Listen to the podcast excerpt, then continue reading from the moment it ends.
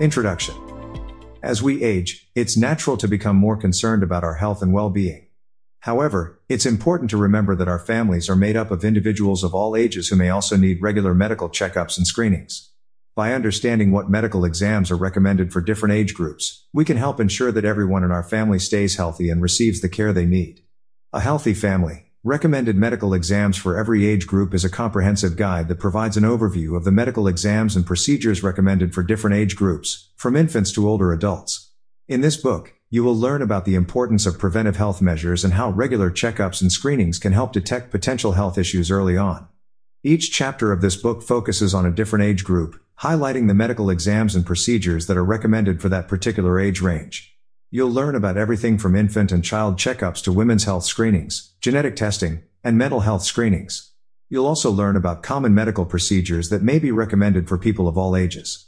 In addition, this book provides practical tips for talking to your doctor about your health concerns and making healthy lifestyle choices that can benefit the entire family. Whether you're a parent looking to ensure that your child receives the recommended medical care, or an older adult seeking guidance on the medical exams and procedures that are most important for your age group, a healthy family is an essential resource that can help you make informed decisions about your family's healthcare needs.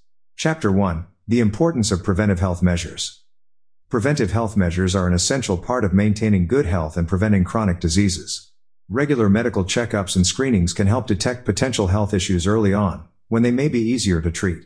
In this chapter, we'll explore the importance of preventive health measures and discuss some of the most common medical exams and procedures recommended for all age groups. The chapter begins by defining what preventive health measures are and why they are important. It emphasizes the fact that many chronic diseases can be prevented through lifestyle changes and regular medical care.